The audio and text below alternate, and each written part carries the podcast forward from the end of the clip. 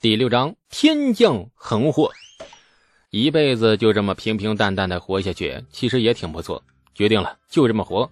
远远的一个步履葛巾的老汉蹒跚行来，见到李素三人，老汉加快了脚步，走到三人面前。老汉二话不说，抡起巴掌就朝着那王庄后脑勺子狠狠一抽：“你个怂货！你弟弟在家中浑身烫得吓人，你还好意思在外面玩？”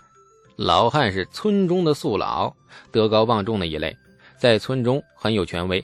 怎么称呼啊？李素不大清楚，但是老汉一句话却令王家兄弟变了脸色。嗯，咋的了？我弟怎么了？嗯，老三还是老四啊？王庄急得脸孔迅速泛了红。这年头医学落后，小病小痛想要痊愈，都得一半靠汤药，一半看天意。那王家兄弟不能不急。老三呗，瘦得厉害了，这身上还起了红点点，下午犯了病，俩怂货还不回去看看？这老汉怒不其不争，又狠狠地抽了王家兄弟两记。王庄和王直也不反抗，任老汉抽得过瘾了，这才使劲跺了跺脚，顾不得和李素打招呼，拔腿便跑。老汉目光不善地瞪着李素，李素朝他干笑，急忙行礼：“哎，这位爷爷，小子也跟他过去看看。哎，告辞告辞，滚，撒孬货！”一路飞跑，李素喘着粗气来到了王家，却发现王家院子外围满了人，村民们来了不少，人人面露惊惧之色，小心的对着王家院子指指点点。李素心头一沉，来了这么多人，又露出了这种表情，王家老三恐怕不是发烧感冒那么简单。院子外并排站了几个村里的壮汉，将王家院子和围观人群隔离开。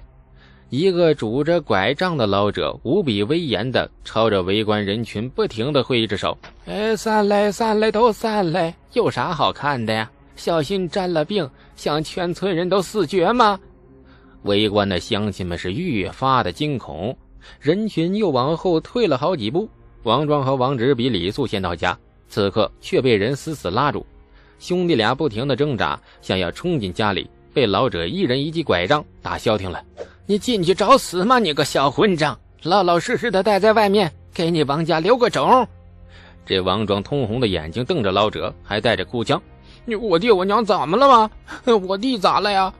这老者犹豫半晌，又扫了一圈围观的人群，这才缓缓地说：“你弟染了天花呀！”哗的一下，围观的乡亲们猛地往后退出了好几丈。几个胆小的婆姨马上张大了嘴嚎了起来，干嚎两声便被自家男人一记耳光抽没了声。老者脸色阴沉的看着王庄，不知是向兄弟二人解释，还是向全村人解释。今早你娘带着你家老三到隔壁牛头村去串门，下午回来时你弟就不对了，这全身发烧，脸上身上都长满了红点。刚才牛头村传来了消息过来，他们村里二十个人染上了天花，你弟怕也是染上了。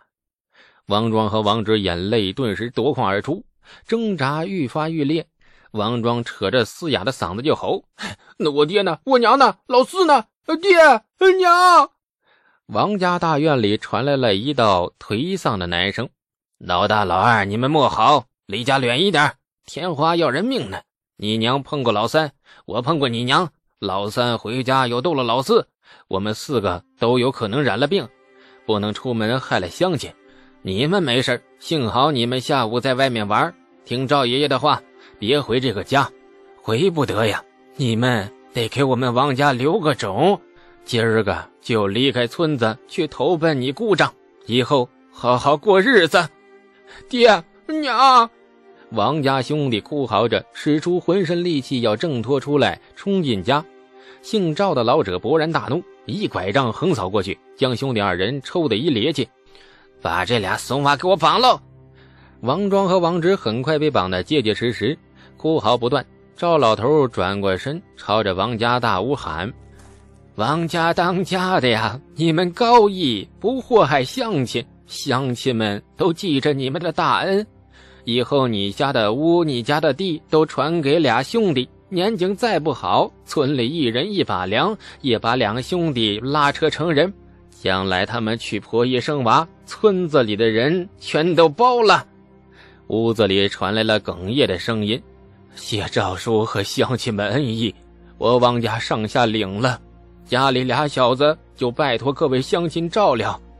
小子皮得很，来年闯了祸，惹了事，还请乡亲们多多担待，来世做牛做马来报答。”赵老头阴沉着脸，重重的叹了一口气，转过身开始下令：“叫个腿快的去县衙，跟官上说牛头村和太平村有了一灾，请官上赶紧派人来，再去长安里请两位大夫，请人客气一点啊，说实话，莫要诓骗。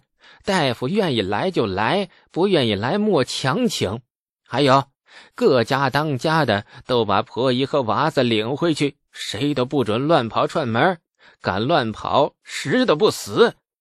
各家轮流安排几个人守在王家院外，谁敢接近，往死里抽。老头在村里威望不小。说完后，乡亲们纷纷将自家婆姨和孩子呀，连打带踹的领了回去。另外有几个人拔腿便往村外跑，分别往泾阳县衙和长安城而去。王庄和王直两兄弟被人抬走，兄弟二人嚎啕大哭。他们直到此刻仍不敢相信，一个贫困却温馨的家就这么突如其来的毁掉了。鸟兽散的人群里，李素呆立不动，这静静地看着尘世里最卑微的人们刚刚经历过的生离死别，叹息、怜悯、恐惧、凄然，各种各样的表情里，一家人的离别。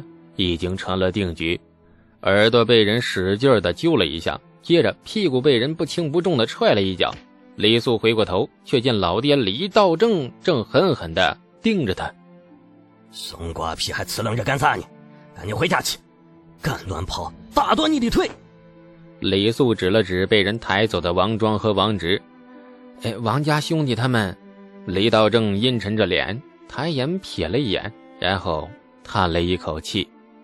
哎，王家兄弟先住你赵爷爷家，等我你过去了再说。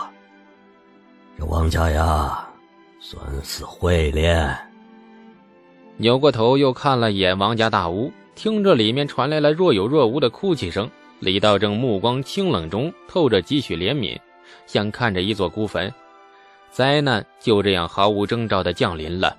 不到五日，天花很快传染了泾阳县五个村子，并且有继续蔓延的趋势。这县令急得直跳脚，一边请大夫，一边向朝廷奏报：泾阳县离着长安城只有六十多里，瘟疫的消息四散，长安都城一百零八坊的百姓全部陷入了恐慌之中。朝廷的动作很快。太医署一位太医，另两位太医丞领着太医署四十多位医生，带着满车的药材出城下乡。同时，金吾卫也派出了一位将军领军出城，将泾阳县各村之间隔离开来，禁止任何人进出。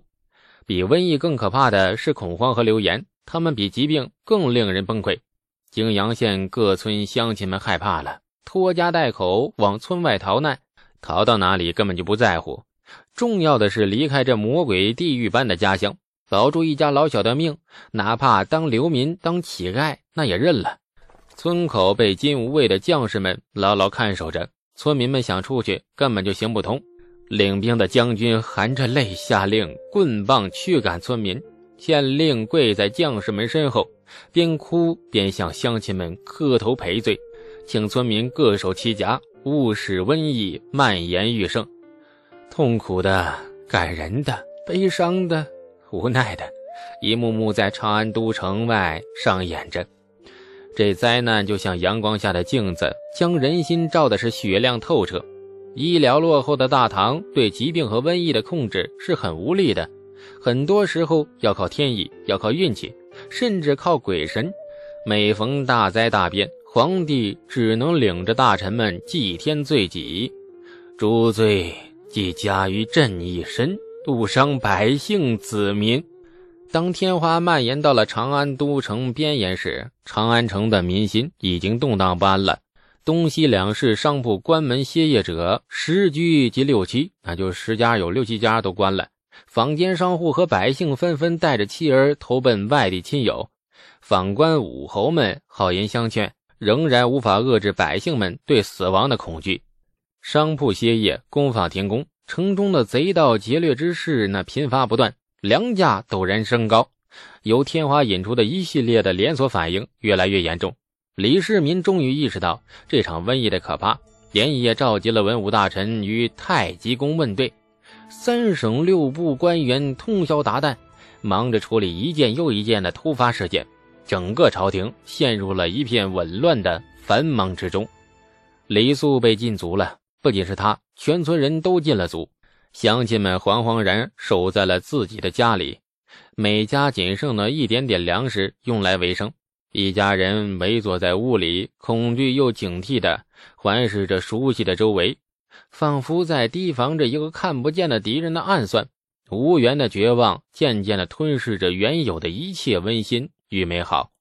十年前，贞观元年，东突厥的骐里可汗领着十万如狼似虎的草原将士，连克大唐雄城无数，一直打到了离长安城只有六十里的泾阳县，兵锋直指大唐都城。毫无人性的东突厥军士在泾阳烧杀抢掠，男人被屠戮。妇人被凌辱，在那个最艰难、最困苦的时候，泾阳县十里八乡的乡亲们也从未像如今这么恐惧过。